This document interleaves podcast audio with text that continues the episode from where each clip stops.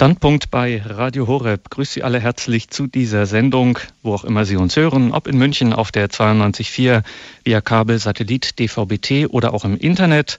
Natürlich gehen wie immer auch Grüße an die Hörer von Radio Maria in Südtirol. Mein Name ist Gregor Dornis im Studio in Berlin. Unsere Sendung heute ist mit Dr. Armin Schwiebach aus Rom. Sein Thema die Revolution Benedikt und die Zukunft der Kirche. Revolution Benedikt der 16. Zukunft der Kirche. Also irgendwie scheint da was nicht zusammenzupassen. Mal ehrlich, wenn Otto Normalkatholik das Wort Revolution hört, springen doch reflexartig sämtliche Warnblinker an. Diese ganzen Volutionen, damit tut man sich ja doch ein bisschen schwer und sowieso mit Blick auf und in die Zukunft. Da teilte die Kirche bislang schon eher mit der anderen, auch ihr wenig verwandten Evolution zumindest eine fundamentale Eigenschaft, nämlich erzkonservativ zu sein. Das heißt, alles, was sich bewährt hat, wird zunächst mal beibehalten. So, und da soll ausgerechnet der Papst Ausgerechnet dieser Papst, der sein Kirchenschiff durch heftigst aufbrausende See mit ordentlichen Kavenzmännern zu steuern hat, ausgerechnet dieser Papst soll ein Revoluzer sein. Nun, irgendwie behauptet das unser Titel und wir müssen es also genauer erfahren. Und Armin Schwiebach ist so freundlich und teilt uns seinen Standpunkt zu der ganzen Angelegenheit mal mit. In Rom lebt und arbeitet er und ist uns dort nun zugeschaltet. Grüße Gott, Dr. Schwiebach. Grüß Gott. Dr. Schwiebach, Sie sind gebürtiger Niederbayer aus Pfarrkirchen im Rottal-Innkreis, Jahrgang 64 ja. und Philosoph. Sie sind mit einer Arbeit über den deutschen Idealismus, genauer über den frühen Schelling, an der päpstlichen Uni Gregoriana im Jahre 1996 promoviert worden. Und wer sie googelt, der erfährt ziemlich schnell, dass das Ganze mit Summa Cum Laude geschah und sie dafür auch den Robert Bellamin-Preis der Gregoriana bekommen haben. Dort an diesem Haus waren sie dann auch Dozent für systematische Philosophie. Sie hatten Lehraufträge in Rieti, in den Niederlanden, in Deutschland und sie waren auch am Institut für christliche Philosophie der Uni Innsbruck. Derzeit sind Sie Professor an der Päpstlichen Hochschule Regina Apostolorum in Rom. Des Weiteren aber sind Sie hervorgetreten durch eine reiche publizistische Tätigkeit. Unter anderem sind Sie jetzt Rom-Korrespondent des Internetportals Catnet. Sie schreiben Beiträge für die Tagespost, für das Vatikan-Magazin, für die Zeitschrift Komma und Sie arbeiten auch an der deutschen Ausgabe des Osservatore Romano mit. Ja, und da sind wir auch schon mittendrin. Sie sind also ein echter Vatikan-Experte und zwar keiner derjenigen, die seit 2005 aus dem Boden geschossen sind und in dieser prosperierenden Expertenkultur heutzutage dann noch jene erstaunliche Gattung Vatikanexperte wurden. Nein, sie sind keiner von denen, sondern ein waschechter. Und sie bringen heute Papst Benedikt mit diesem heiklen Begriff Revolution in Verbindung. Müssen wir das wenn wir Sie heute hören, denn wörtlich beziehungsweise ernst nehmen oder lassen Sie uns aufatmen und sagen uns, na so grundstürzend ist das jetzt auch nicht und Sie können sich wieder zurücklehnen, weil es Gott sei Dank doch eher metaphorisch übertragen, also auf eine etwas leichtere Schulter zu nehmen ist. Nein, es ist schon eine grundernste Sache. Die Rede von der Revolution ist nicht nur metaphorisch gemeint oder einfach auf die leichte Schulter zu nehmen. Äh, natürlich geht es nicht um einen gewaltvollen Umsturz, einen radikalen oder durch menschliches Tun provozierten Neuansatz. Vielmehr ist an eine Rückkehr zu Prinzipien zu denken, an eine neue Hinwendung zur Ordnung nach einer Zeit der Unordnung. Revolution, katholisch gedacht, meint meines Erachtens, den Skandal, den das Christentum für die Welt darstellt, zu Ende zu denken und ihm entsprechend zu wirken und dabei alles auf das Wesentliche zu konzentrieren. Dieses besteht dann in der Tatsache der Offenbarung Gottes in der Geschichte, die Tatsache, dass Gott im Ereignis der Person Jesus Christus eine Geschichte mit den Menschen eingeht die einen neuen Horizont eröffnet und eine radikal neue Richtung weist, die nicht zu übersehen ist und nicht übergangen werden kann. Daran muss sich der Mensch gewöhnen. Die christliche Botschaft wirkt Tatsachen und verändert die Wirklichkeit. Die Zeit der Zukunft ist nicht mehr nur dunkel. Und genau darin besteht eben der Sinn des Wortes der Revolution. Also eine Revolution ist es allemal, aber nicht so stürmisch, beziehungsweise es stürmt in und aus anderen Richtungen. Es stürmt in und aus anderen Richtungen und vor allen Dingen darf dieser Begriff natürlich nicht mit dem weltlichen seit der französischen Revolution von 1789 üblichen Begriff verwechselt werden. Das heißt, es geht nicht um einen Umsturz, wie ich meinte, sondern es geht eben darum, durch eine Besinnung auf äh, das Wesentliche, durch eine neue Besinnung auf das Wesentliche in der Lage zu sein, Wirklichkeit zu erkennen und Wirklichkeit zu gestalten. Nun bleibt ja trotz alledem ein gewaltiges, beunruhigendes Potenzial da drin. Insbesondere in diesen Zeiten, die ja nun wirklich richtig heftig für die Kirche sind, für Christen weltweit sowieso. Und man muss ja auch keine Untergangsszenarien malen, um ganz realistisch zu ahnen, das ist erst die Spitze des Eisbergs, auch das ist erst der Anfang. Und da könnte man ja im ersten Moment einwenden und sagen, es ist jetzt wirklich nicht die Zeit für Revolution, sondern eher für Bewahren oder Retten noch, was zu retten ist.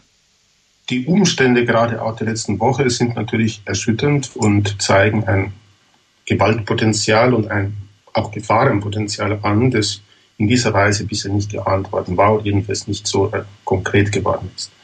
Das Christentum allerdings kann nicht defensiv sein. Ja, ein Christentum kann schlaff werden oder erkalten und damit sich selbst und Gott verraten und seinen Auftrag in der Welt nicht mehr erkennen.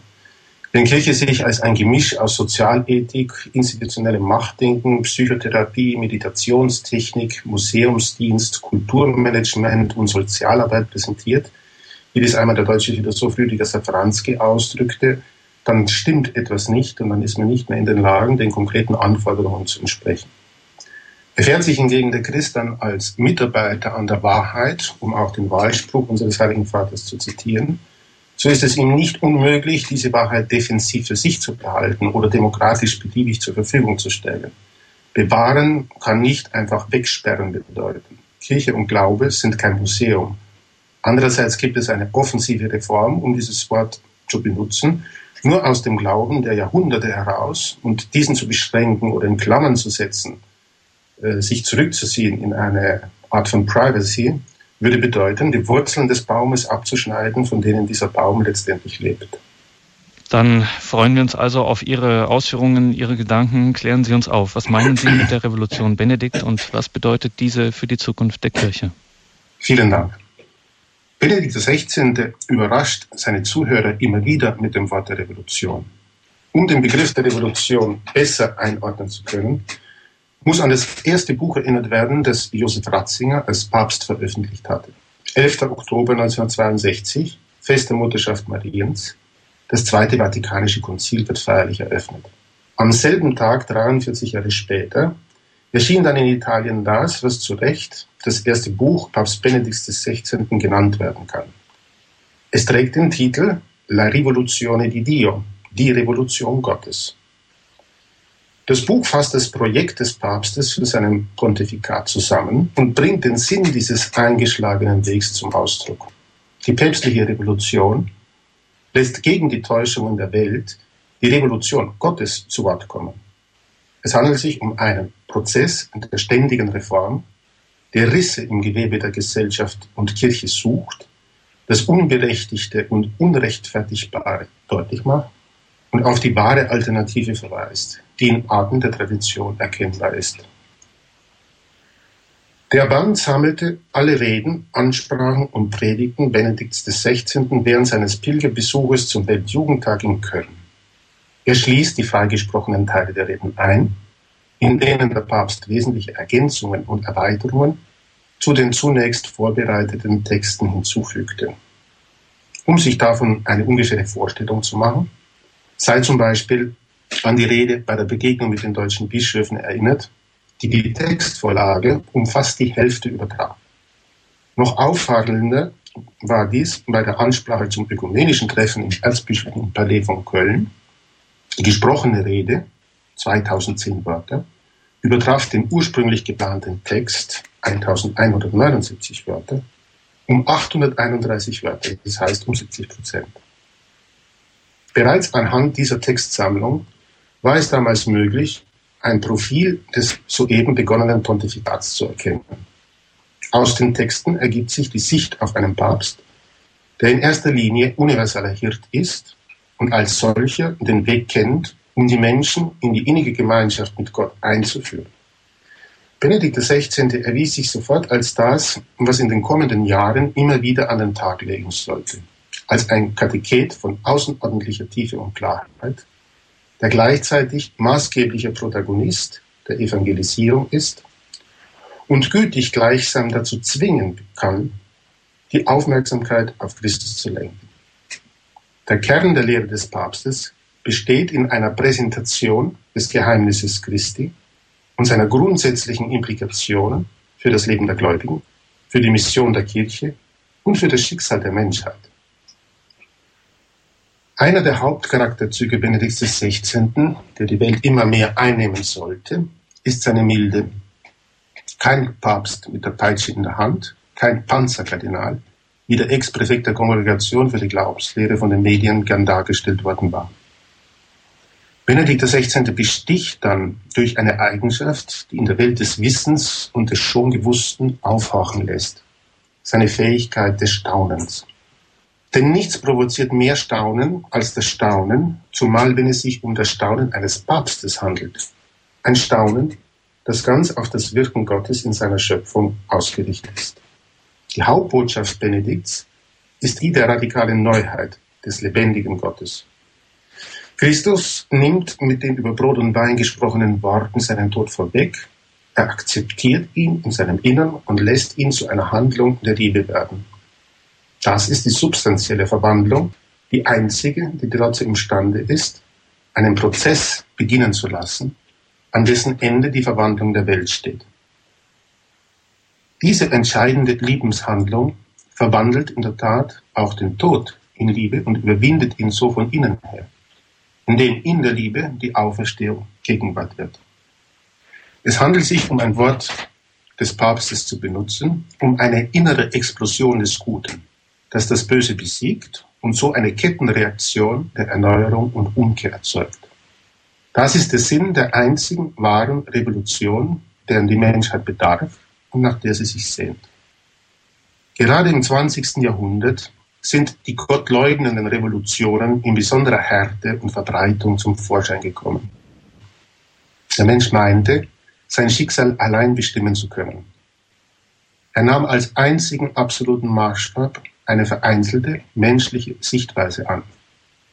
Statt den Menschen zu befreien, beraubt ihn dies aber seiner Würde und lässt ihn zum Sklaven werden. Ein prägendes Element der Geschichte des 20. Jahrhunderts ist der große Aufeinanderprall der Kulturen, der Kultur der Kirche und der Kultur der säkularen Welt, sowie die Art und Weise, wie Kirche die Welt gesucht hat und dabei versucht hat, einen sogenannten Dialog aufzubauen. Dazu kam es vor allem mit dem Zweiten Vatikanischen Konzil in der Zeit danach innerhalb eines selbsternannten Konzilsgeistes als der Blaupause, nach der eine Zukunft neu zu zeichnen gewesen wäre. Dabei mangelte es an entscheidenden Stellen an einem Bewusstsein dessen, was der Charakterzug der modernen Welt ist. Diese untergräbt den Glauben insofern sie nur Vollzüge anerkennt, die aus ihrer historischen Eingebundenheit heraus verstehbar sind und sich nicht jenseits dieser Zusammenhänge formulieren lassen. Das Geschichtsbewusstsein der Gegenwart verwandelte den modernen Menschen in einen Protagonisten, der bei etwas dabei ist und das Vergangene nicht als Gewesenes erfasst, sondern in seiner reinen Abgeschlossenheit reflektiert. Die einzelnen Menschen, die Subjekte, sitzen in historischen Abteilen eines rasenden Zuges. Diese Abteile sind voneinander so abgeschottet, dass das Subjekt der Gegenwart mit seinen veränderten sozialen Strukturen innerhalb eines von der Wissenschaft dominierten Weltbildes nicht mehr zu dem fähig ist, was für seine ehemaligen Mitmenschen das Tragende ihrer Existenz war. So steht die Kultur der Moderne die ihre christlichen Wurzeln immer mehr verleugnet, in offenem und für sie logischem Widerspruch mit der Kultur des Glaubens. Da jedoch Glaube immer in einer Kultur geschieht und nicht in einem luftleeren Raum der reinen Transzendenzbezogenheit, hat dies unmittelbare Auswirkungen auf das Selbstverständnis des glaubenden Menschen und dessen Möglichkeiten, seinen Glauben zu verwirklichen, das heißt ihn zu leben. Wenn dieses Glaubensleben ausschließlich in einer Angleichung an das geschehen soll, was das Moderne der Welt ist, wird es aufgrund des Widerspruchs notwendig, diesen Modernen und seinem Fluss erliegen. Da es seinen Grund, das heißt seine Herkunft und damit seine Zukunft, den relativen Umständen jeweiliger Entwicklungen ausliefert. Tatsächlich steht alles, was Inhalt der katholischen Lehre ist, in einem oft schreienden Gegensatz zu dem, was vom modernen, durch die positivistische Wissenschaft orientierten Weltbild der jeweiligen Geschmäcke als annehmbar gewertet wird. Nicht nur, besonders die jüngste Zeit ließ immer mehr zutage treten, dass dieser Gegensatz mit einer aggressiven Ablehnung verbunden ist, die unter dem Deckmantel der demokratischen Meinungsfreiheit alles in den Abgrund der Ignoranz fallen lassen will, was sich nicht unmittelbar dem Urteil der selbstbezogenen, modernen Vernünftigkeit unterwirft. Somit lässt das Unterfangen, sich voller Freude und Hoffnung einer Modernität anschließen zu wollen, nur die Kluft zwischen dem Glauben, den Gläubigen und der säkularen Welt wachsen. Dies soll dahin gehen, dass sich die säkulare Welt der Welt des Glaubens völlig bemächtigt und nur mehr ein Deckmantelglaube des als ob übrig bleibt. Ein Glaube also, der so glaubt, als ob die Lehre der Kirche der Moderne zur Verfügung stünde, als ob es nötig wäre, ihre Lehre und deren Anforderungen an das Leben zu verdünnen. Sinn und Zweck dieses Glaubens ist es nicht mehr dann, die Welt, das ganze Dasein, alles Menschliche und Irdische Gott zu weihen, sondern umgekehrt. Die Existenzweise des Christen wird umgewertet. Die Menschbezogenheit vergisst, dass Gott nicht Mensch geworden ist, um den Menschen menschlicher zu machen, sondern um ihn göttlich zu machen und ihn dem für den Gläubigen eigentlich erschütternden Bewusstsein zuzuführen, dass sein Leben lebendiger Gottesdienst ist, welcher der Liebe des Schöpfers geschuldet ist. Benedikt XVI. will das müde Christentum aus seiner Lethargie herausreißen und zu einem erneuerten, schwungvollen, jungen Glauben bringen. Die christliche Revolution hat in ihren Kern in der alles verwandelnden Liebestat Christi, das heißt in der Eucharistie. Indem Christus Brot zu seinem Leib und Wein zu seinem Blut macht und austeilt, nimmt er seinen Tod vorweg, sodass das, was von außen her brutale Gewalt ist, nämlich die Kreuzigung, von innen her ein Akt der Liebe wird, die sich selber schenkt, ganz und gar, und somit revolutioniert. Der Priester, sakramental mit Christus, dem Haupt der Kirche gleichgestaltet, bringt dieses Opfer für das Heil der Menschen dar. Er tut dies, indem er durch seine Weihe besonderen Anteil am Leben der neuen Schöpfung nimmt, was ihm diese große Vollmacht verleiht. Um den Gläubigen in seinen rechtmäßigen Heilserwartungen zu schützen, ist die Vollmacht nicht an die konkrete Situation des Priesters gebunden.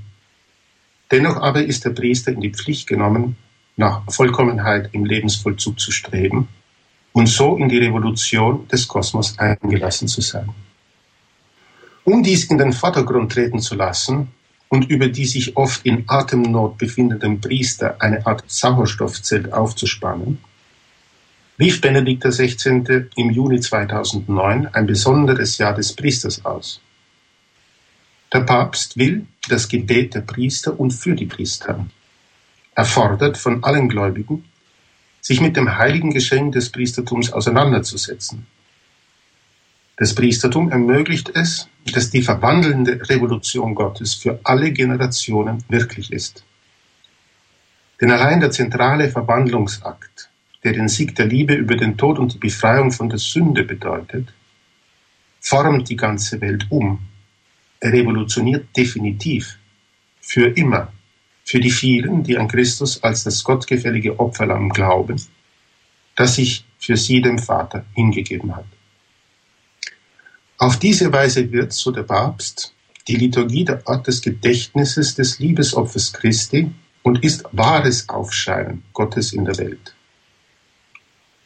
Diese Liturgie der Weltgeschichte, die Himmel und Erde umfasst und in deren Mittelpunkt Christus steht, der den Kosmos endgültig vereint hat, verliert sich nicht in einer moralisierenden Spiritualität.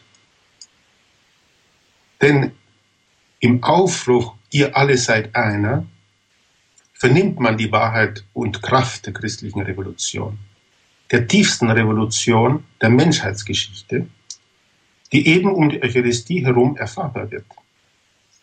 Hier versammeln sich in der Gegenwart des Herrn Menschen unterschiedlichen Alters, Geschlechts, sozialen Standes und unterschiedlicher politischer Auffassungen.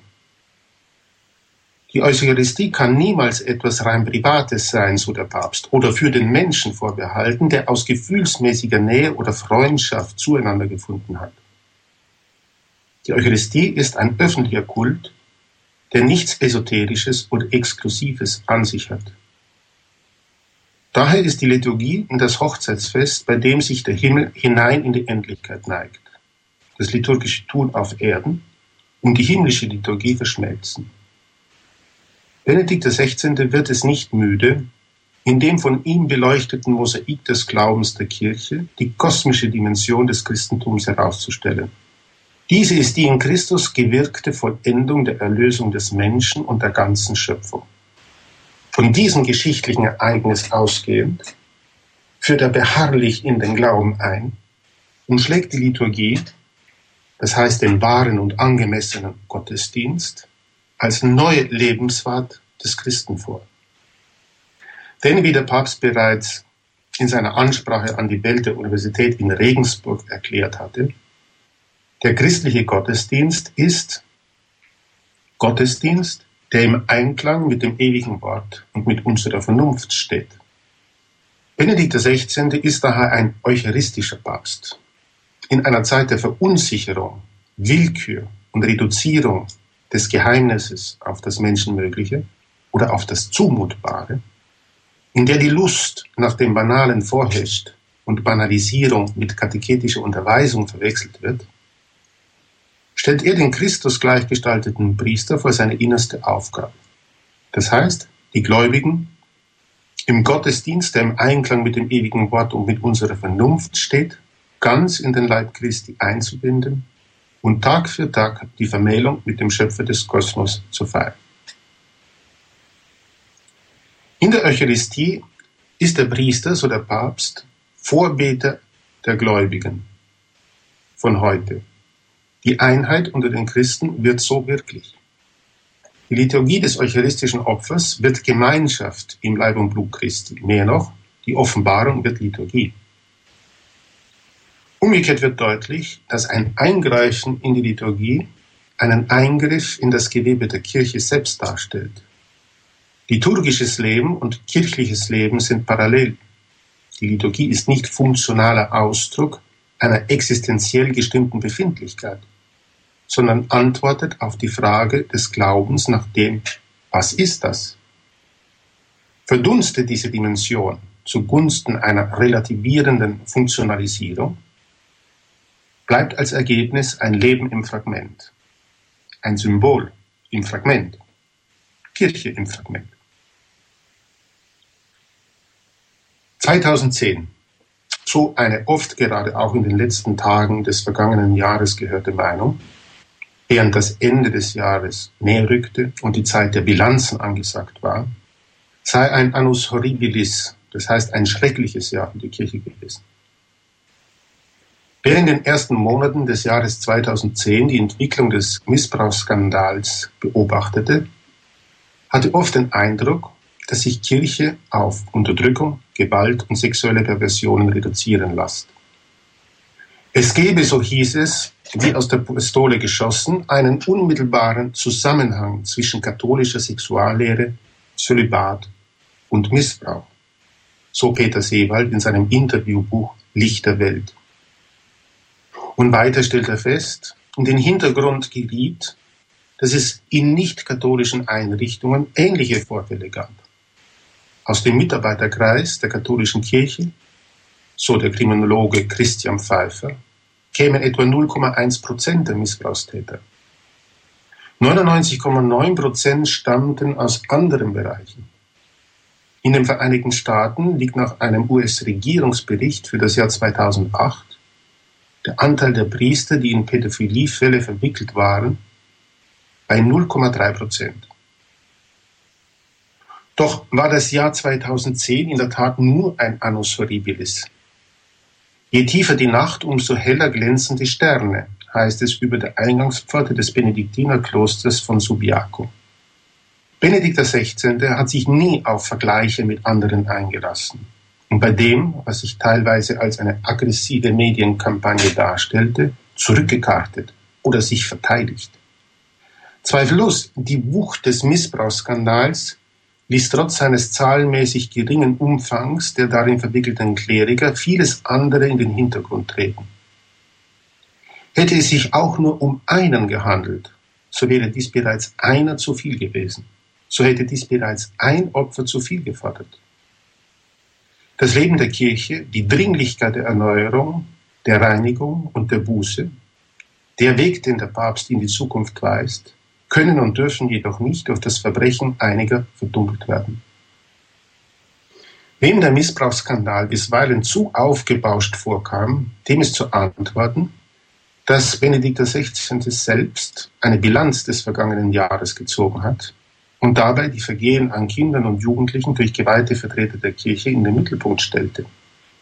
Vor dem Kardinalskollegium und den Mitarbeitern der römischen Kurie sprach er in seiner Weihnachtsansprache 2010 von den großen Bedrängnissen des abgelaufenen Jahres und von der Erschütterung über den Umfang der Fälle des Missbrauches Minderjähriger durch Priester die durch das Sakrament in sein Gegenteil verkehren, den Menschen in seiner Kindheit unter dem Deckmantel des Heiligen zu innerst verletzen und Schaden für das ganze Leben zu fügen.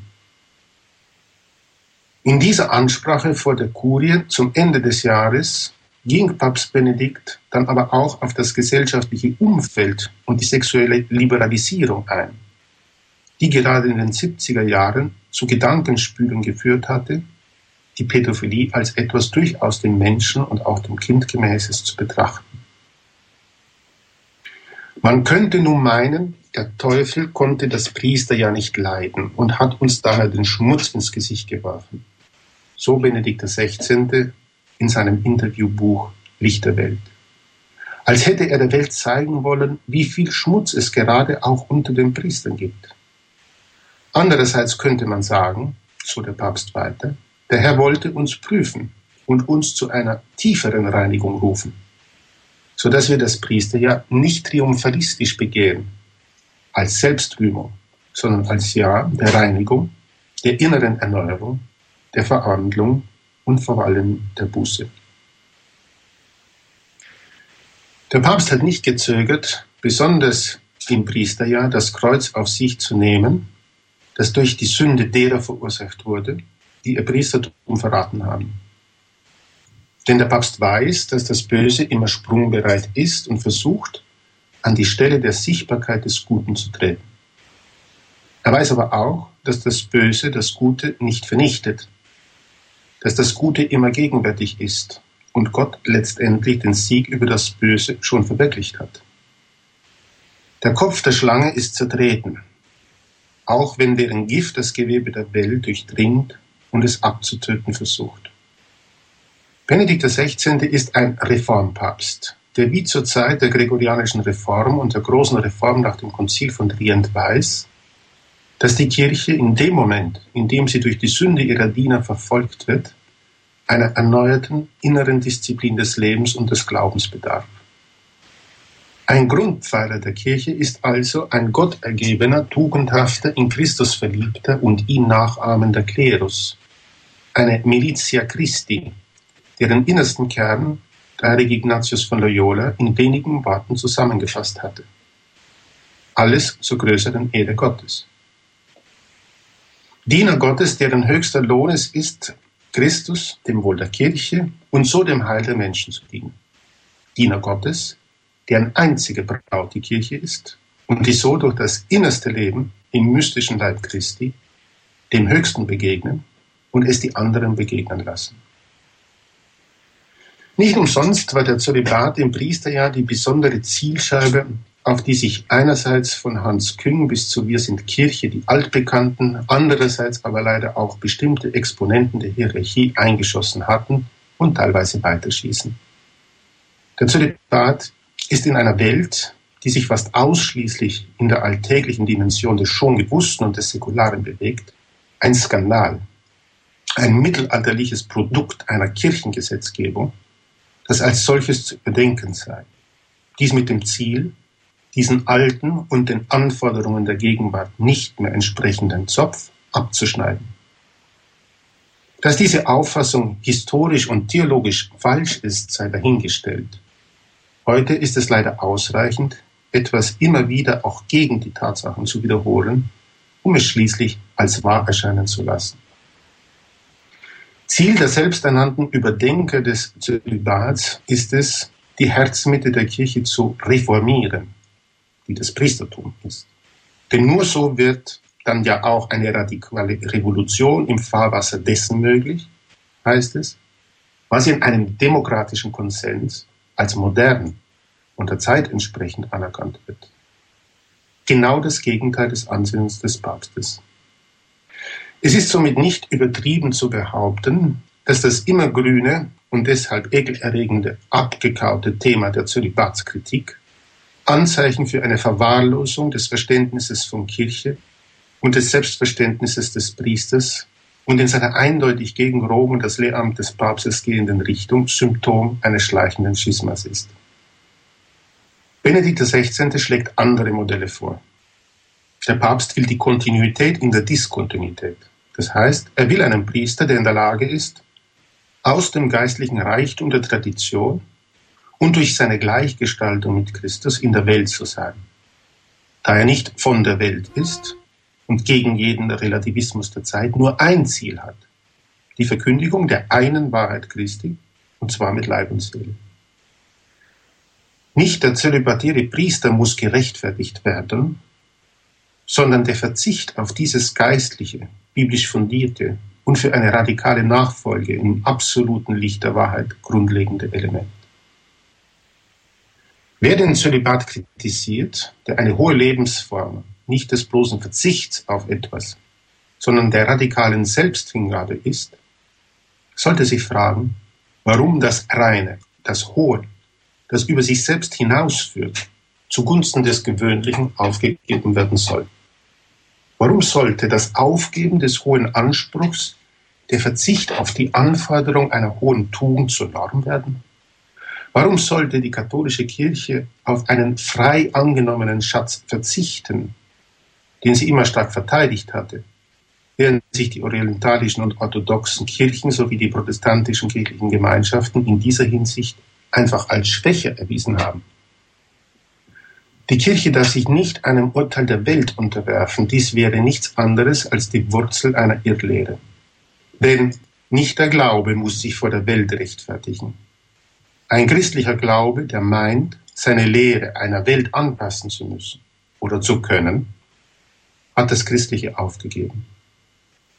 Ein Glaube, der sich aus der Welt verstehen will, ist der Glaube an den Menschen, der Glaube der großen Apostasie, ein Glaube, der meint, mit dem Antichrist ein Geschäft machen zu können. Der Weltverfallenheit gegenüber wird es Benedikt XVI. nicht müde, den heiligen Wert des Zölibats aus dem Horizont der Seinszugehörigkeit zu Gott zu betonen.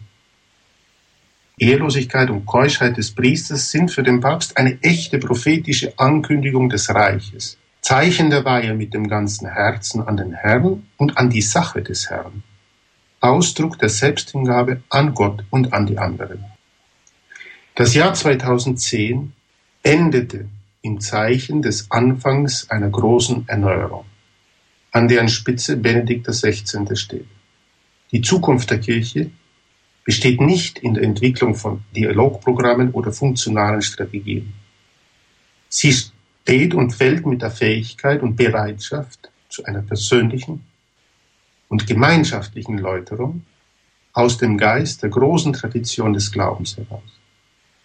Benedikt XVI. macht es vor. Es wäre an der Zeit, dem Papst zu folgen. Mit Benedikt XVI. entdeckt die Kirche neu die mystische Dringlichkeit der Menschwerdung.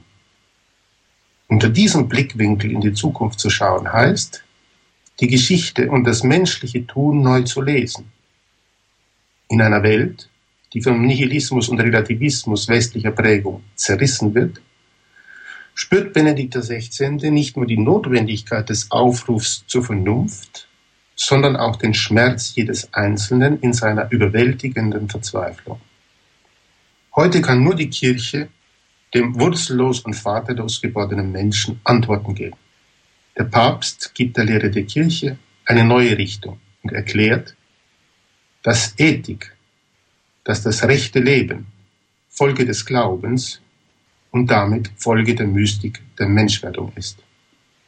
Vielen Dank für Ihre Aufmerksamkeit.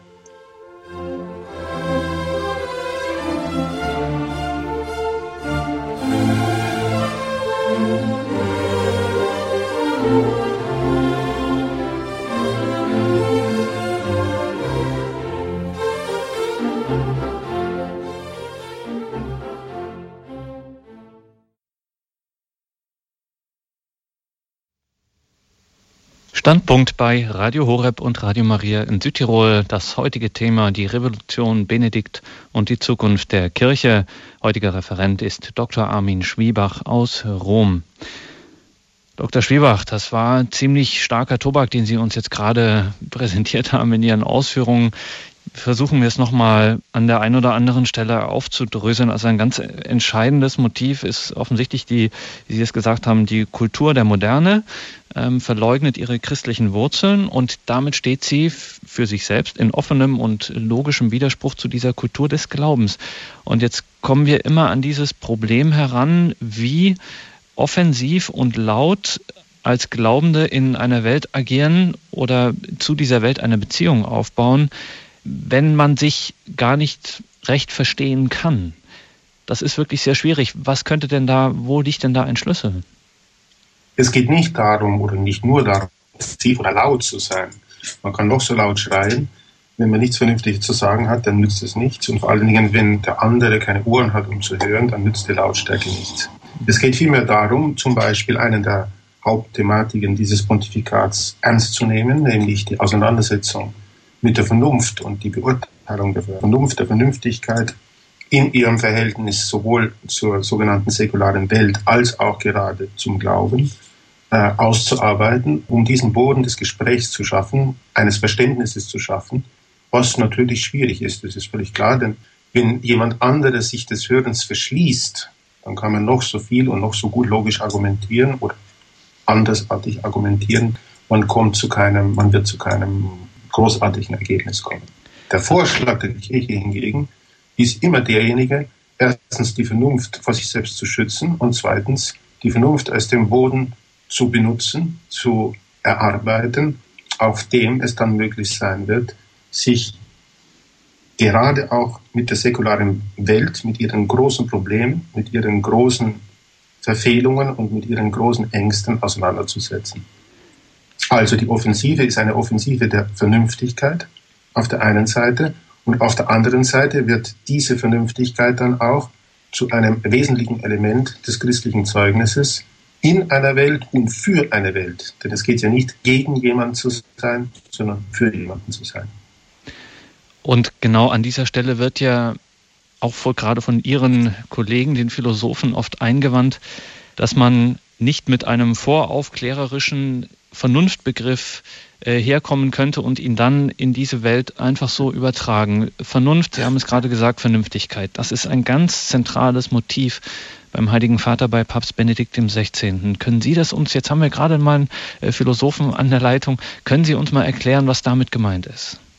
Es geht nicht darum, einen voraufklärerischen Vernunftbegriff in unsere Zeit sozusagen mit einem Fährschiff zu bringen und vergessen lassen zu wollen, was zwischen ungefähr 1720 und 1800 passiert ist. Es geht vielmehr darum, zu zeigen, erstens die Errungenschaften der aufgeklärten Vernunft, sie in ihrem Kern und in ihrer Wurzel verstehen, und zweitens natürlich auch die Problematiken, die sich aus diesem aufklärerischen Vernunftbegriff heraus ergeben, aufzuzeigen, die Grenzen aufzuzeigen und zu zeigen, vor allen Dingen, dass eine katholisch aufgeklärte Vernunft einen erweiterten Beitrag zu geben imstande ist, der sich nicht unbedingt gegen gewisse oder bestimmte Errungenschaften einer aufklärerischen Vernunft stellt, allerdings diese bereinigt. Es geht also nicht so sehr, etwas mit etwas anderem zu ersetzen oder gar in eine Vergangenheit zurückzukehren. Das ist nie möglich, sondern es geht darum, das, was in der Geschichte geschehen ist, zu bereinigen um zu sehen, wo die eigentlichen Fehler liegen, wo die eigentlichen Knackpunkte liegen, um dann in der Jetztzeit etwas Neues zu schaffen. Ich habe das mal früher mit dem Begriff der Notwendigkeit einer katholischen Aufklärung äh, zusammengefasst. Und genau das ist der Punkt, an den, auf den der Papst immer wieder hinweist. Und zwar sowohl in Bezug auf den Menschen und seine Vernünftigkeit, auf den Selbstschutz des Menschen, als auch in Bezug auf die Welt und dasjenige, was äh, in der Welt geschieht. Wo liegen denn diese Grenzen, diese Knackpunkte, an denen die Vernunft vor sich selbst geschützt werden muss? Zum Beispiel in einer Verabsolutierung von einer nicht Errungenschaft, sondern einer Entdeckung, die dann alleine im Raum stehen bleibt, die zweifellos auf die Zeit der Aufklärung zurückzuführen ist, wie der Begriff der Menschenrechte. Mhm. Menschenrechte sind etwas sehr Wichtiges. Menschenrechte sind sogar vielleicht das Wichtigste. Die Unveräußerlichkeit der Würde des Menschen ist, äh, glaube ich, gerade heutzutage in jeder Hinsicht etwas, was behauptet und was verteidigt werden muss. Dazu muss allerdings hinzugefügt werden, dass die Frage nicht nur berechtigt, sondern notwendig ist, auf welchem Grund ein derartiger Begriff steht und wie dieser Begriff gerade aufgrund seiner Herkunft so vermittelt werden kann, dass er für alle anderen, abgesehen davon, ob sie Christen oder nicht Christen, ob sie Atheisten, ob sie Muslime oder ob sie äh, sonst was sind, verbindlich ist. Das ist einer der Punkte, der gerade auch in diesen Tagen wohl ziemlich aktuell ist.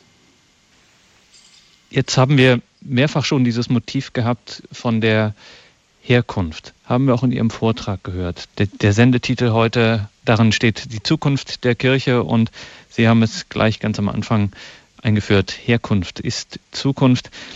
Warum ist es denn heutigen, der heutigen Welt so schwer oder ja, so schwer möglich, sich selbst in dieser Geschichte, wie Sie es geschildert haben, also in dieser Herkunft zu begreifen? Warum ist da was weggebrochen? Was ist da passiert?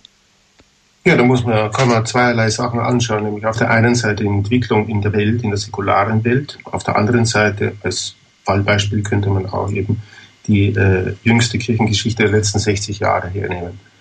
Was weggebrochen ist, äh, es ist weniger äh, meines Erachtens etwas weggebrochen, als vielmehr die Gefahr gegeben, dass aufgrund der enormen Beschleunigung aller Verhältnisse Mhm. Aufgrund der enorme, des enormen Eingebettetseins in der Jeweiligkeit, in dem, was jetzt passiert und nur in diesem Jetzt eben, äh, das Bewusstsein dieser Herkunft geschwächt ist. Das heißt, es kommt einfach nicht mehr vor. Es ist in gewisser Weise keine Zeit, sozusagen, sich mit dem auseinanderzusetzen.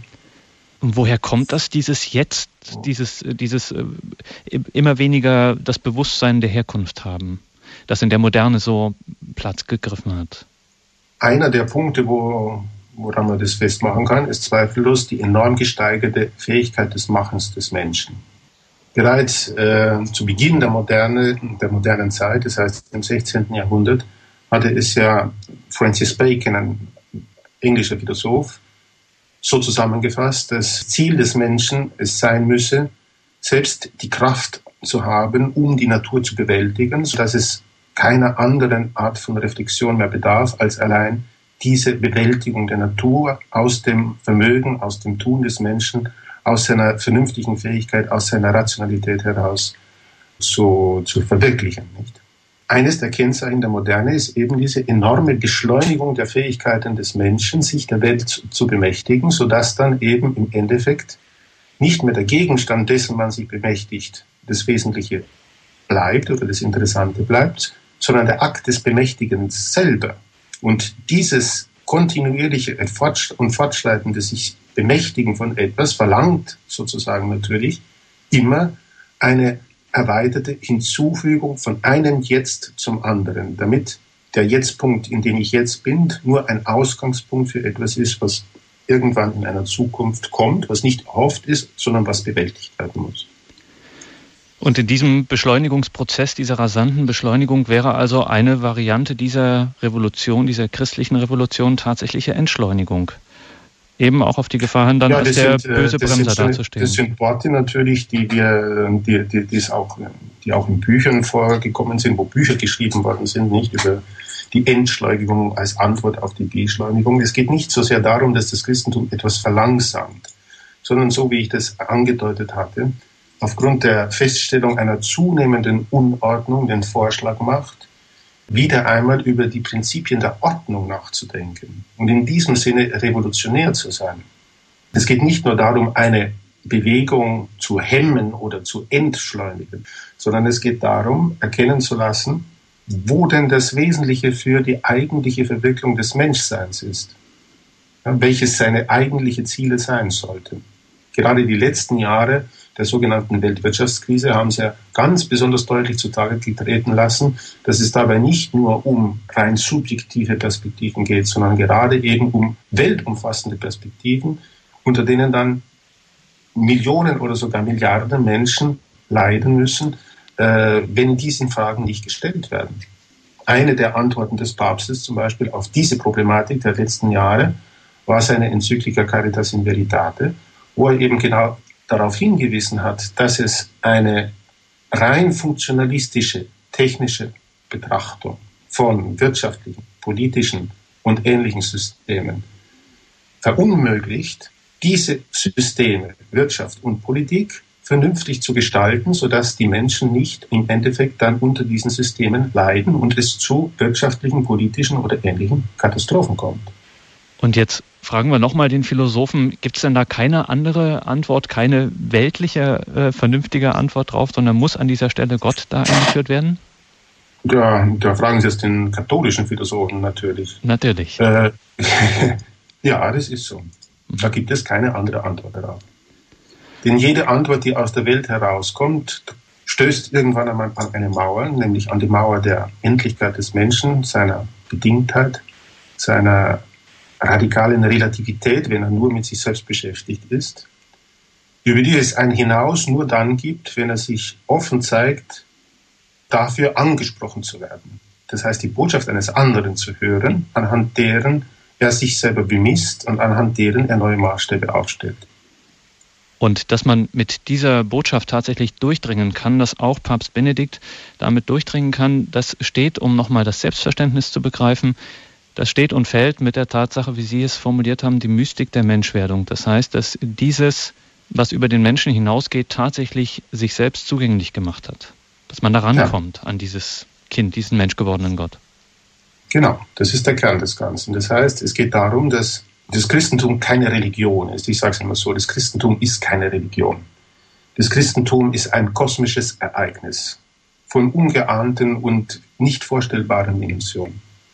Es ist ein Ereignis und keine Religion, wo ich zustimmen kann oder nicht, wo ich äh, Christ bin, weil ich jetzt in Niederbayern geboren bin und ich bin Buddhist, weil ich in, äh, in Tibet geboren bin. Das Christentum sagt bedeutend mehr. Das äh, Christentum umfasst die Totalität des Menschseins und die Totalität des Kosmos. Und als solches ist es nicht irgendwie eine, eine Art von Selbstverwirklichung, die auch angeboten wird, neben dem es noch etwas anderes geben könnte, sondern es handelt sich um den absoluten Höhepunkt, der eben in dem besteht, was ich vorher die Mystik der Menschwerdung äh, genannt hatte. Die mhm. außerordentliche Idee, dass ein Gott, der sich bereits im alten Bund seinem Volke offenbart hatte, beschlossen hat, aus freiem Willen heraus in die Tiefen des Menschseins hinabzusteigen, um sich dem Menschen zu zeigen. Und zwar nicht nur als Mensch, sondern gerade als Gott, um ihn so wieder zu sich zu führen das heißt zu vergöttlichen. Mhm. Die Kirchenväter haben in dem Sinne immer von der sogenannten Theosis gesprochen, von der Vergöttlichung des Menschen, als wesentlichen Charakterzug des Christlichen, was das Christliche von allen anderen, damals natürlich bekannten Religionen unterscheidet. Der Mensch ist dazu berufen, Gott zu werden. Und insofern verehrt er Gott, um sich zu vergöttlichen. Es geht nicht darum, also im Christentum einen menschlichen äh, an, eine, oder einen menschlich annehmbaren, einen weichen, einen gemütlichen, einen Wellness-Gott vorzuschlagen, der in jeder Situation irgendwo ein Lückenbüßer sein kann, sondern es geht um den radikalen Aufruf an den Menschen, sich Gott selbst gleich zu gestalten, weil es Gott gewagt hat, in die Tiefen des Menschseins hineinzusteigen und weil ich mich als Mensch an das zuerst einmal gewöhnen muss, dass es so einen Gott gibt und dass das mein Gott ist.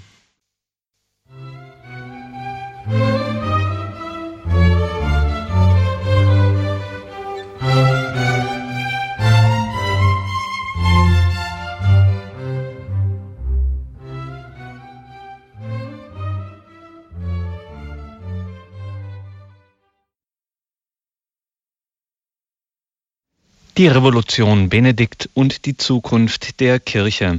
Das ist das Thema heute in der Standpunktsendung bei Radio Horeb und Radio Maria in Südtirol. Eine Anruferin hatte bereits angerufen, die nicht auf Sendung gehen wollte und sie sagte, sie erinnerte an das Wort, heilig müsst ihr sein, weil ich, der Herr, euer Gott, heilig bin. Dr. Schwiebach, wenn es etwas gibt, was oder unseren höchstmöglichen Glaubensvollzug gibt, dann ist es die Liturgie. Und der Papst hat viele damit überrascht, dass er sich mehr und mehr als ein liturgischer Papst erweist. Und viele haben ihn gar nicht so recht wiedererkannt, weil sie gemeint haben, er war doch immer der trockene Theoretiker, vermeintlich der trockene Theoretiker. Und jetzt äh, wird die Liturgie ein so zentrales Thema. Aber das ist schon auch, da ist er schon kontinuierlich, oder? Ja, das ist sehr kontinuierlich. Auf der anderen Seite muss man gleich äh, vorweg sagen, dass äh, Josef Ratzinger ein, ein trockener Theoretiker gewesen sei. Das ist Teil eines Bildes, das von, vom damaligen Kardinal und vom, auch bereits vorher vom damaligen Theologen äh, aufgebaut worden ist, das natürlich nichts mit der Wirklichkeit zu tun hat. Der Papst ist ein liturgischer Papst, das heißt, er weiß oder er kennt, er schlägt es ununterbrochen vor bei allen liturgischen Feiern, denen er vorsteht, dass mit der Liturgie äh, der Glaube steht und fällt. Das heißt, der Ort äh, der Liturgie als der Ort der Begegnung des Endlichen mit dem Unendlichen. Das heißt, es Ort, an dem äh, wir, oder wie ich das vorher eben gesagt habe, der Ort, an dem sich der Himmel in die Endlichkeit hinein neigt, ist von absoluter und wesentlicher Bedeutung dafür, dass man verstehen kann, was eigentlich die Inhalte dann des Glaubens in ihrer eigentlichen Wirklichkeit sind. Und das in der Tat wäre dann tatsächlich dieser Weltdienst. Von haben wir gesagt, die Vernünftigkeit oder die Zugänglichkeit dieses göttlichen Planes mit der Welt, eben in der Mystik der Menschwerdung. Das zeigt sich jetzt in der Liturgie, wird das sozusagen regelrecht äh, nochmal zur Welt gebracht.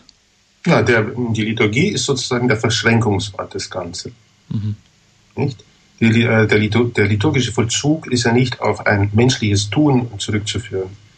Äh, weder in Bezug auf seine Geschichte noch in Bezug auf die Aktualität des Heute des Menschen. In der Liturgie dient der Mensch Gott und nicht sich, äh, nicht sich selber. Das heißt, er versucht sich dem Geheimnis, das ihm bereits geschenkt worden ist, in einer immer tieferen und einer immer verständigeren, in einer immer innigeren Weise zuzuwenden.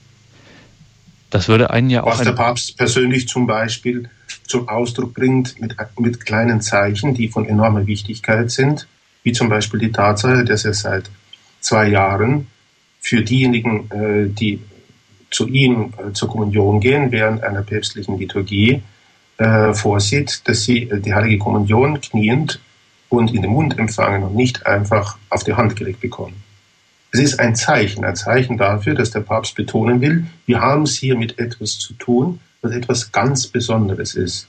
Nämlich den wirklichen Christus und nicht irgendein Symbol, ein Stück Brot, das man mit anderen teilt und so weiter und so fort, sondern es geht in diesem Moment darum, erstens das Geschenk Christi an den Menschen und zum Zweiten die Hinwendung des Menschen an dieses unendlich große Geschenk miteinander auf diese Weise zum Ausdruck zu bringen.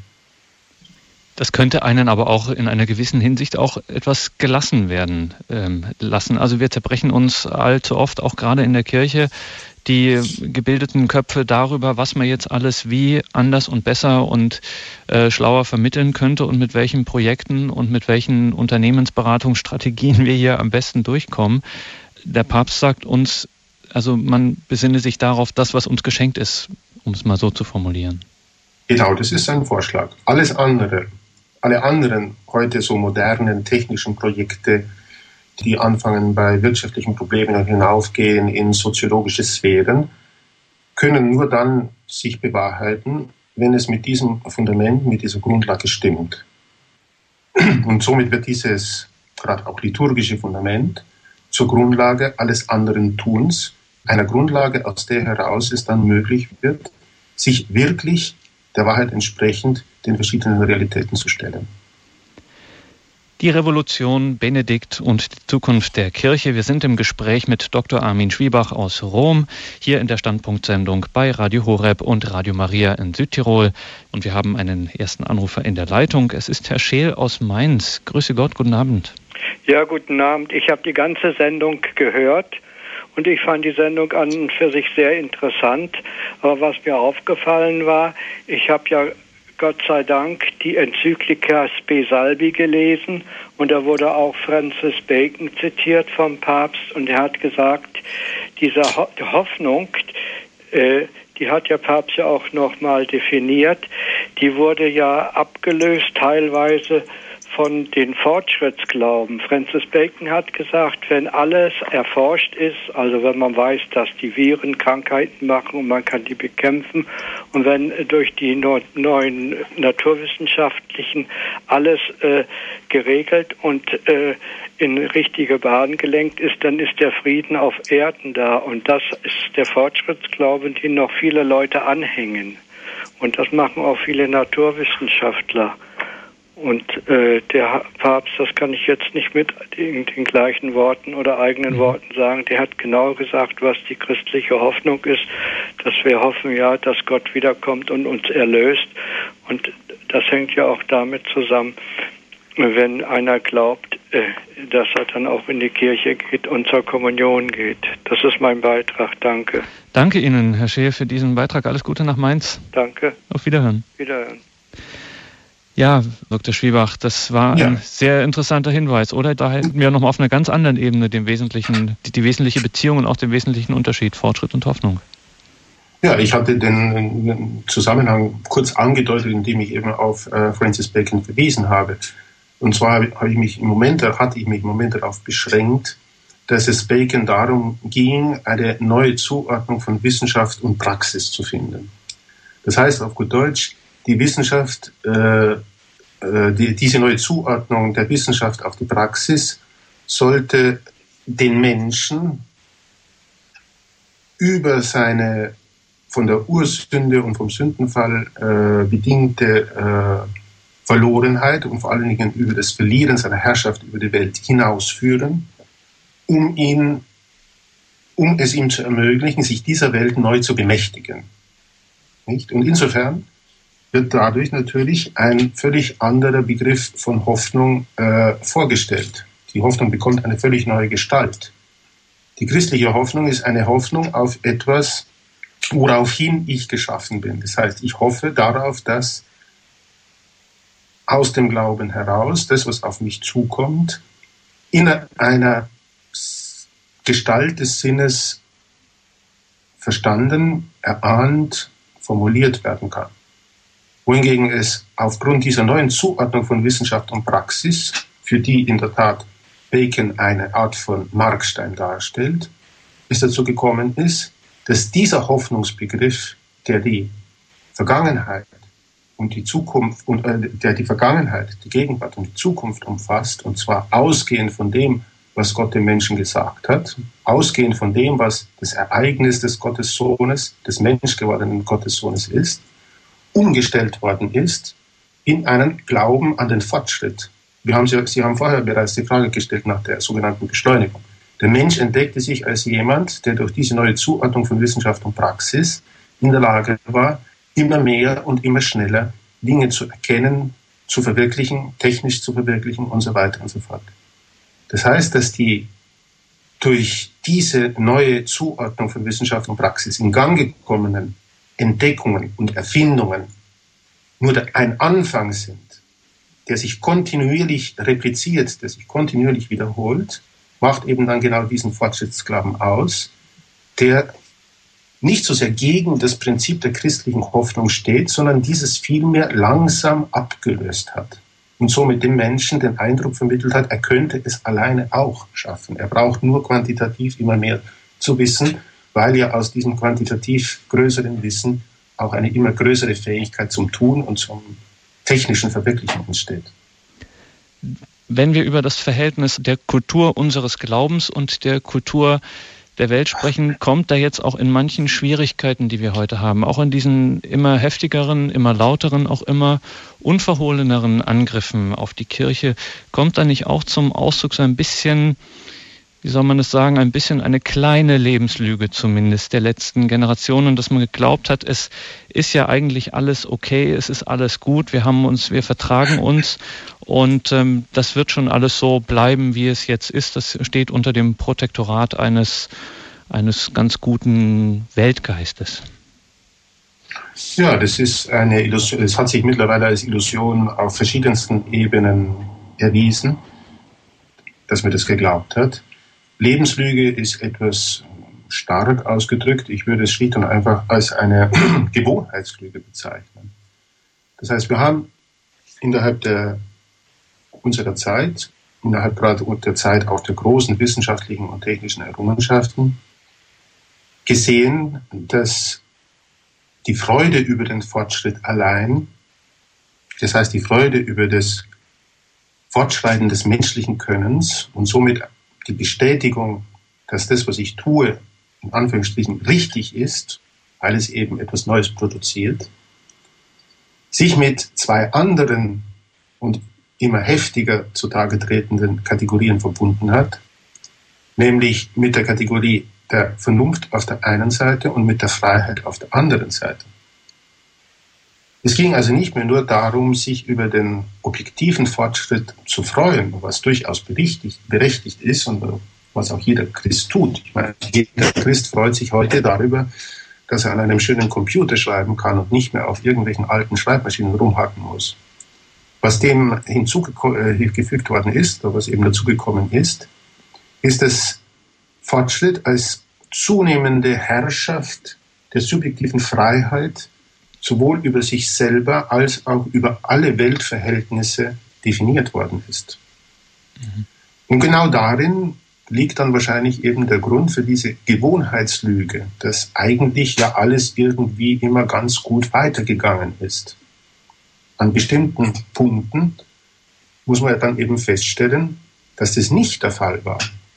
Dass es große, auch verbrecherische Momente gegeben hat, innerhalb deren gerade die Negation eines auf einer rein rechnerischen und auf einer rein subjektiven Freiheit beruhenden Fortschrittsgedankens zutage getreten ist. Frau Margareta. Das heißt, Vernunft ja. wird reduziert auf eine Ausübung von Macht über die Wirklichkeit. Dasjenige, was Vernunft eigentlich noch beachten sollte, nämlich das Gute der Wirklichkeit und die guten Folgen des eigenen Handelns, treten in den Hintergrund. Frau Margarete aus Staufen hat uns angerufen. Grüße Gott. Grüße Gott, ja, das Wort Vernünftigkeit geht mir im Kopf rum. Mhm. Wir lesen zurzeit das Buch, äh, das ganz neue Buch ähm, Licht und Liebe oder wie es heißt. Und es ist ein Buch, was uns sehr erschüttert, was uns aber auch beruhigt. Und ich möchte eigentlich wissen, was, was kann ein katholischer Christ, der sich über all die Dinge Gedanken macht, sogar sehr viel Gedanken, ähm, was können wir tun? Das ist meine Frage und ich denke, dass wir mehr beten müssen. Wir müssen mehr für den Heiligen Vater beten und ähm, da äh, muss ich schon sagen, er gefällt uns sehr in seiner mhm. Art. Er hat eine Art, den Menschen ernst zu nehmen, Gott ernst zu nehmen. Und ich möchte wissen, was die Vernünftigkeit für uns eine, was da die Geltung ist, was wir da machen können. Wir als einfache, ganz einfache Laien. Danke für diese Frage. Dr. Schwiebach. Ja, eigentlich gibt es keine einfachen oder ganz einfachen Laien, sondern eben nur Laien, nicht? Äh, Frau Margarete, Sie haben das schon völlig richtig erkannt. Das Wesentliche in Bezug auf unseren Heiligen Vater ist, dass er in all dem, gerade auch was in den letzten Monaten und Jahren geschehen ist, Stärkung braucht und diese Stärkung kommt in erster Linie aus dem Gebet heraus. Das ist einmal das Allerwichtigste. Das ist das Wichtigste, was man tun kann. Das Zweite ist, dass man sich nicht zurückhält und nicht einfach den Mund hält, wenn einem irgendwelche Scheinwahrheiten an allen Ecken und Enden im gesellschaftlichen Diskurs und sonst wo äh, vorgelegt werden, teilweise sogar aufgezwungen werden. Das, was der katholische Christ tun kann, ist, tun muss, ist, erstens sich seines Glaubens zu vergewissern und es in Einheit mit äh, der Heiligen Schrift und mit der Lehre der Kirche, um dann in allen Bereichen, in denen er lebt, da gibt es keine kleinen und großen Bereiche, da ist die Politik nicht größer als das normale Familienleben, äh, vernünftig in diesem Sinne äh, die Botschaft des Christentums verwirklichen kann. Sie haben wahrscheinlich auch das Buch äh, Licht der Welt angesprochen vorher. Natürlich sehen wir in dem Buch einen Papst, der ganz offen über lange Stunden, über sechs, sieben Stunden hinweg, äh, mit einem Journalisten und mit einem Publizisten gesprochen hat, der keiner Frage aus dem Weg gegangen ist und der sich selbst als Person sich selbst als Hirt und sich selbst als Papst erkennt, zu erkennen gegeben hat. Der erklärt hat, wie er die Welt sieht und was er für die Welt für notwendig hält und worin das grundsätzlich Positive des Christentums liegt und was die radikalen Folgen sein müssten, nehme man diese Botschaft ernst. Jetzt hatte ja Frau Margarete auch gefragt, was man so tun kann und das speziell an diese Vernünftigkeit auch geknüpft. Und gleichzeitig in der Frage taucht auch auf ihre Bewunderung für den Papst und das, wie er eben auf diese Welt sieht. Und das wird ganz häufig berichtet von vielen Menschen, dass er eine ganz unglaubliche Aufmerksamkeit hätte, dass man auch im Gespräch mit ihm immer das Gefühl hätte, jetzt sind nur wir beide wichtig. Jetzt bin nur ich wichtig, wo ich und wenn es nur eine Minute ist, die ich mit ihm spreche, und alle sind davon immer sehr berührt. Könnte man das auch sagen, dass in eine in der christlichen Liebe und Wahrheit wurzelnde spezielle Form von Aufmerksamkeit vielleicht die Praxis dieser Vernunft ist? Ja, die Aufmerksamkeit ist zweifellos die höchste, eine der höchsten Formen der Praxis dieser Vernunft. Mhm. Man darf sich nicht zufrieden geben. Man darf erst, man muss erstens den anderen immer ernst nehmen egal welcher Meinung man jetzt im Vorhinein in Bezug auf bestimmte Verhältnisse oder Personen ist. Man muss eben den Mut haben, wirklich aufmerksam den Argumentationen oder auch einfach den Haltungen zu folgen, um diesen Argumentationen und Haltungen dann das Beispiel, das Zeugnis dessen zu geben, was man selbst als wahr erkannt hat, weil diese Wahrheit, die man selbst erkannt hat, eben in den großen Bereich der Wahrheit der Kirche eingeordnet ist. Und dann ist man eben auch fähig zu diesem Staunen, von dem Sie auch am Anfang gesprochen haben. Dazu muss man fähig zu diesem Staunen sein. Ja. ja. Es ist, äh, mal abgesehen davon, jetzt abgesehen von Leuten, die persönlich mit dem Papst sprechen, man braucht ja nur an bestimmte öffentliche Auftritte des Heiligen Vaters denken, wenn er mit etwas zusammentrifft. Nicht erstaunt immer noch, Mhm. Man hat es wieder ganz besonders gesehen in England. Erstaunte über das, was ihm geschah. Erstaunte über die Leute, über die Art und Weise, wie sie ihm begegneten, erstaunte über das, was er hörte. Und aus diesem Staunen heraus gelingt es ihm dann, die anderen in Staunen zu versetzen und zu sagen, ja, da muss ja irgendwas sein, was dieser Mann an Besonderem hat, dass er einen in diese Art der Frage hineinführt, in einer Frage, die als positives Staunen sich äußert und äh, die es nicht gestattet, dass man sich in irgendeine reine Privatsphäre zurückzieht und meint, ja, jetzt ist mir gut, jetzt langt's, wir bleiben bei uns und der Rest interessiert uns nicht. Und das ist eben eine der Hauptproblematiken auch in der heutigen Zeit, so eine Art aufgezwungene Schüchternheit der Christen bzw. der Katholiken gegenüber dem, was die Welt als selbstverständlich vorschlägt. Man muss einfach in der Lage sein zu sagen, es ist nicht selbstverständlich, es ist überhaupt nicht selbstverständlich, sondern es ist immer die grundlegende Frage zu stellen, was denn jetzt die Basis dieser vermeintlichen Selbstverständlichkeit sein soll, um dann eventuell zu enthüllen, dass sie in sich widersprüchlich ist, dass sie in sich falsch ist, dass sie in eine falsche Richtung führt und äh, vielleicht sogar um zeigen zu können, wie sie gereinigt werden kann, damit bestimmte Sachen einfach nicht mehr passieren oder damit sie sich nicht in dieser Weise verwirklichen. Und noch eine ganz letzte Anmerkung zu Frau Margarete und ihrem Anruf, weil sie es gesagt hat, was wir als ganz einfache Laien tun können. Wir sind jetzt hier in dieser Sendung tatsächlich allesamt Laien, auch Dr. Schwiebach. Er ist kein Priester, sollten Sie das vielleicht angenommen haben. Und jetzt kommen wir zu Frau Busch, die wartet schon eine geraume Zeit in der Leitung. Jetzt sind Sie dran, Frau Busch. Ja, Aus der Pfalz rufen Sie uns an. Grüß Sie Gott. Vorhin anfangs oder in der Mitte war der, das Wort, ich beziehe mich nochmal auf das Stichwort Fortschrittsglaube, wo führt er hin, so etwa. Ähm, ich glaube, dass der Fortschrittsglaube oder eben Erkenntnisse, Erforschungen ähm, kein Ende haben, beziehungsweise es ist so schön, dass wir alle immer wieder neue Tiefen erforschen können, immer wieder was Neues finden. Und das ist ja auch gut so, aber es wird sich nicht zum Positiven entwickeln, wenn wir Gott nicht als Schöpfer anerkennen und uns ihm, ihm nicht unterstellen. Und jede Erfindung war ursprünglich mal zum Guten geplant, auch bisherige, und wurde dann bald auch mal zu Zwecken verwendet, die gegen die Ethik oder gegen die Gesetze Gottes sich auswirken. Und es ist schön, wenn wir ähm, die Schöpfung bis ins Detail erkennen dürfen. Äh, das steht, steht glaube ich, nicht gegen Gott. Wir dürfen auch sogar bis in die tiefsten Tiefen Gottes äh, Erkenntnisse haben. Aber sie müssen eben im Lot bleiben und das geht nur, äh, wenn wir Gott mit ein, also wenn wir uns Gott unterstellen.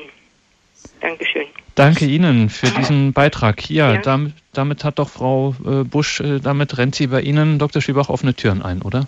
Ja, da rennt sich offene Türen ein. Ich meine, damit sage ich dadurch etwas, etwas grundsätzlich Katholisches, nicht? Ich meine, es gehört ja zum Wesen der, des katholischen Christentums, absolut und radikal offen zu sein für die Neuheit und vor allen Dingen auch den Aufruf zu verstehen, der gerade aus der Schöpfung an den Menschen ergeht, sie zu entdecken und sie zu erforschen und in ihre Tiefen hineinzusteigen. Und da kann man in dem Zusammenhang gleich etwas zitieren, was relativ frisch ist, nämlich die Predigt äh, vom 6. Januar dieses Jahres des Heiligen Vaters zum Hochfest der Erscheinung des Herrn, wo er eben in Bezug auf die heiligen drei Könige, auf die drei Weisen aus dem Osten gesagt hat, dass es sich um weise Männer gehandelt habe, die eben aufgrund der Tatsache weise sind, dass sie in der Schöpfung die Unterschrift Gottes, das heißt die Handschrift Gottes erkannt haben und aufgrund dieser Erkenntnis dazu angespannt worden sind, immer tiefer in das Geheimnis dessen hineinzugehen, was ihnen ihre Beobachtungen und so weiter und so fort ermöglichten. Der Papst hat es sogar so zitiert, es geht nicht da, sie, sie seien sich der Tatsache bewusst gewesen, dass das Teleskop zwar wichtig ist und dass das Teleskop in unendliche Tiefen hineinführt, dass diese allerdings nicht ausreichend sind, wird der Gedanke der Handschrift Gottes, der Unterschrift Gottes in der Schöpfung beiseite gelassen. Das heißt, an dem Punkt kommt man schlicht und einfach nur an die Feststellung von Relativen und nicht zur Feststellung, dass all das, was uns umgibt, kein Zufallsprodukt ist, sondern in seiner auch physikalischen, chemischen, biologischen Ordnung eine logische, eine dem Logos entsprechende, das heißt der Vernunft, der göttlichen Vernunft entsprechende Ordnung erkennen lässt. Wir gehen weiter nach München. Dort ist Frau Maria in der Leitung. Grüße Gott, guten Abend. Guten, guten Abend. Ich wollte bloß Folgendes fragen. Wenn, äh, also wenn mein Mann mit, mit unseren Söhnen spricht, man, äh, sie deuten, die, die denken manchmal, die sind sehr gescheit und sehr, gerade im religiöser, auch in religiöser Richtung, bloß auf ihre Art und Weise, äh, da, äh, und, und, äh, kann er sollte, er will ein, er sollte ein Zeugnis ablegen, gerade in puncto, was, was dieser Herr da sagte, Glaubensschüchternheit. Das ist immer wieder anzutreffen. Und wenn ich ihn darauf äh, aufmerksam mache, du, das hättest du doch den Söhnen äh, berichtigen können oder sagen können, da sagt er, es hat ja doch keinen Zweck, dass ich überhaupt mhm. etwas erwähne. Jetzt wollte ich zu dieser Glaubensschüchternheit äh, Sie dann noch mal fragen, ob er, ob das richtig ist, wie er sich verhält, oder äh, ob das eine gewisse Klugheit ist. Danke für diese Frage, Dr. Schwiebach. Das ist eine heikle, nicht ganz uninteressante Frage. Es lohnt sich auf alle Fälle immer, äh, sich nicht zurückzuziehen, sondern darauf zu bestehen, dass wenn ein anderer den Anspruch auf Wahrheit stellt, er diesen auch begründet. Und äh, die, das, was wir vorhin eben die Schüchternheit des Glaubens genannt haben, äh, kann natürlich dann dazu führen, dass man sich isoliert und dass man einfach sagt, ja, es ist mir egal, ich ändere ja sowieso nichts. Äh, gerade äh, weil, wir, weil wenn unser Papst im Mittelpunkt unseres Interesses steht, ist in diesem Zusammenhang wieder auf sein Beispiel zu verweisen. Wie oft ist es geschehen in diesen letzten Jahren, dass er immer wieder etwas Vernünftiges und Gutes vorgebracht hat, was von den Menschen schlicht und einfach aus Unverstand oder aus eigener, persönlicher, subjektiver Überzeugung heraus abgelehnt worden ist, auch wenn es angenommen hätte werden sollen. Man darf nicht aufhören, auf den wesentlichen Dingen zu bestehen, sich schüchtern zurückzuziehen, sondern es lohnt sich darauf zu bestehen, dass der andere, wenn er etwas für wahr erklärt, in der Lage ist, das, was er für wahr erklärt, auch begründen zu können. Darin besteht im Wesentlichen auch die Weitergabe des Glaubens. Das heißt, ich gebe etwas weiter, was ich kenne, worüber ich mich auseinandersetzen kann, wovon ich überzeugt bin, dass es das Richtige ist. Und ich stelle es dem anderen so zur Verfügung, dass es für ihn auch etwas Gutes wird. Darauf zu verzichten, ist im Endeffekt ja eine Schüchternheit natürlich, die auch vom Persönlichen her sehr verstehbar ist, die allerdings im großen Rahmen dann auch zu schwerwiegenderen Einschränkungen führen kann. Und der andere, die andere, sagen wir es mal so, wenn es um die Wahrheit geht, auf die hat natürlich jeder Mensch einen Anspruch und ein Recht. Sofern man sie eben vernünftig begründen kann und sofern es der Ort und auch der Raum dafür ist. Nee, das hängt natürlich immer an konkreten Situationen, wie weit ja, natürlich. das immer natürlich, gehen kann. Manchmal jeder Mensch hat das Recht, äh, die Wahrheit zu begründen, aber nicht jeder Mensch hat das Recht, etwas als wahr zu bezeichnen, mhm. wovon er nicht in der Lage ist, dieses als solches erkenntlich werden zu lassen. Nur weil es aus einer allgemeinen Meinung, aus einer öffentlichen oder veröffentlichten Meinung heraus äh, kommt und äh, diese entnommen ist. Danke für Ihren Anruf. Alles Gute, Frau Maria nach München. Gottes Segen für Sie. Dr. Schwiebach, wir kommen zum Ende dieser Sendung. Die Revolution Benedikt und die Zukunft der Kirche. Eine Prognose von Ihnen. Greift die Revolution Benedikt in die Zukunft der Kirche? Ja, natürlich, sie greift. Langsam.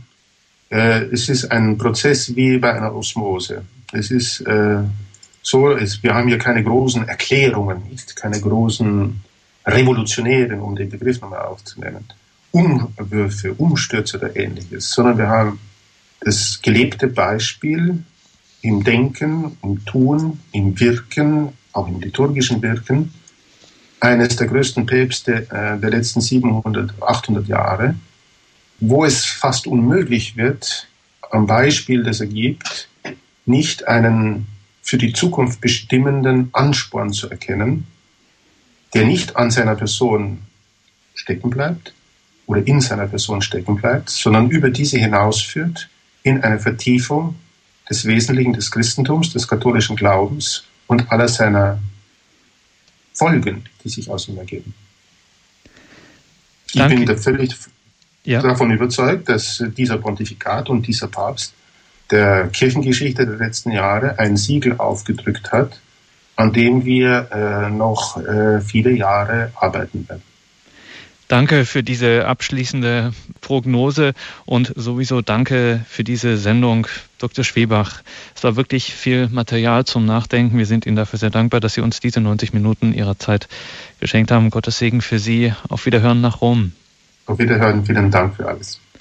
Liebe Hörerinnen und Hörer, Sie können Armin Schwiebach lesen. Wie gesagt, sowieso ganz regelmäßig auf Catnet, in der Tagespost, im Vatikanmagazin, Osservatore Romano und, und, und. Und Sie können auch einen Beitrag von ihm, der wirklich wie die Faust aufs Auge unseres heutigen Themas passt, nachlesen in einem spannenden Buch, dessen Titel auch schon alles sagt. Es heißt Die leise Diktatur, das Schwinden der Freiheit. Das ist ein Buch, in dem sich 28 Autoren mit schon vollzogenen oder aktuellen politischen Entwicklungen auseinandersetzen, die alle einen gemeinsamen Inhalt haben, Aushöhlung und Beseitigung der bürgerlichen Freiheiten, die zunehmende Intervention der staatlichen Bürokratie in das Leben und Denken der Menschen, die Ausbreitung des neuen Totalitarismus. Nochmal der Titel des Buches Die leise Diktatur, das Schwinden der Freiheit. Neben Autoren wie Udo Ulfkotte oder Andreas Püttmann finden Sie dort auch einen Beitrag von Armin Schwiebach unter dem Titel Die Kirche im Kulturkampf.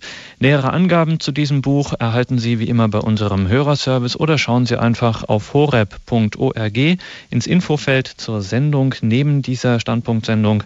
Das Kästchen, das können Sie draufklicken und dann finden Sie den Titel nochmal vollständig mit allen notwendigen Angaben und auch schon einen Link direkt zum MM Verlag in Aachen. Dort ist dieses Buch erschienen, Die leise Diktatur, das Schwinden der Freiheit.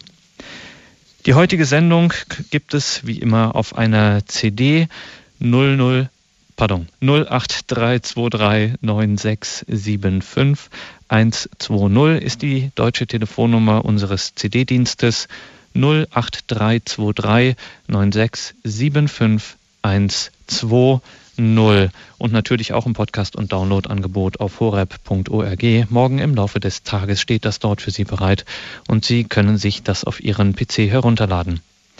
Ich darf mich an dieser Stelle von Ihnen verabschieden. Danke, dass Sie mit dabei waren für Ihr Interesse an dieser Sendung. Ihnen allen weiterhin einen gesegneten Abend und eine behütete Nacht. Ihr Gregor Dornis.